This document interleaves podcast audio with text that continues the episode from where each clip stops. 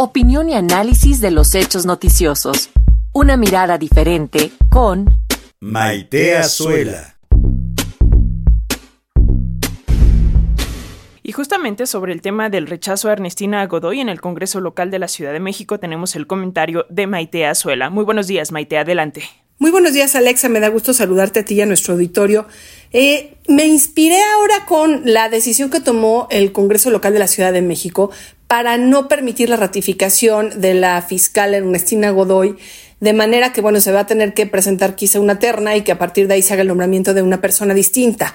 Esto porque habíamos platicado ya el año pasado sobre el tema del espionaje que realizó la Fiscalía sin justificación alguna, entregando la información falsa a las empresas de telefonía celular solicitándole el acceso a los teléfonos para poderla dar seguimiento a las conversaciones e incluso a las ubicaciones de varios ciudadanas y ciudadanos, muchos de ellos periodistas o defensores de derechos humanos, algunos de ellos a quienes se les llama adversarios políticos del gobierno local y del gobierno federal.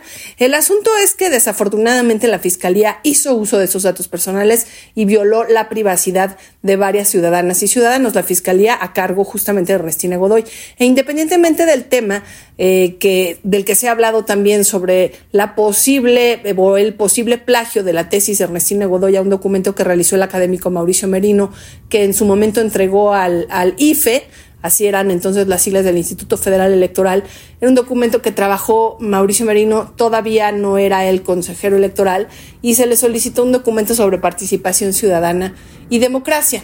Y a partir de ahí se dice que Ernestina Godoy tomó o plagió varios de los párrafos o casi todo el documento de ese librillo de la democracia.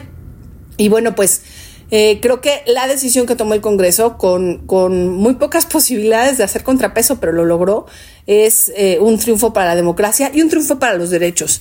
Creo que el corazón de toda democracia funcional y equitativa yace justamente en la necesidad de contrapesos efectivos que nos garanticen rendición de cuentas, transparencia y toma de decisiones justas.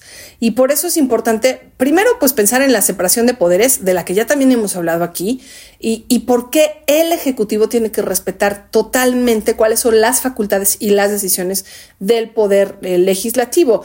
Y pues sí tenemos un sistema bicameral y para nosotros, como en otros países, el Congreso y la existencia de cámaras legislativas representa y debe de representar un contrapeso intrínseco.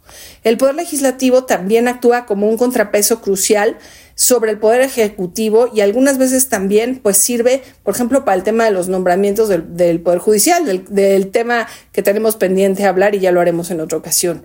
Dentro del propio Poder Legislativo se deben establecer justamente mecanismos de control interno y creo que esta eh, facultad que tienen de ratificar o no el nombramiento de, un fiscal o de una fiscal, pues nos, nos garantiza que no es decisión de un solo hombre o de una sola persona quien ejerce eh, la procuración de justicia en nuestro país.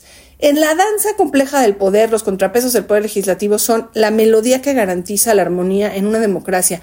Y creo que la vigilancia mutua, la independencia de poderes y la participación ciudadana son pilares que sostienen una estructura legislativa robusta y efectiva. Entendido así, la decisión que se tomó eh, el día de ayer creo que vale la pena celebrarla y que estemos atentos de que quien quede como nuevo fiscal o fiscal no violente los derechos humanos, el derecho a la privacidad, como se hizo en la anterior administración. Te saludo nuevamente, Alexia, nos, nos escuchamos el próximo martes.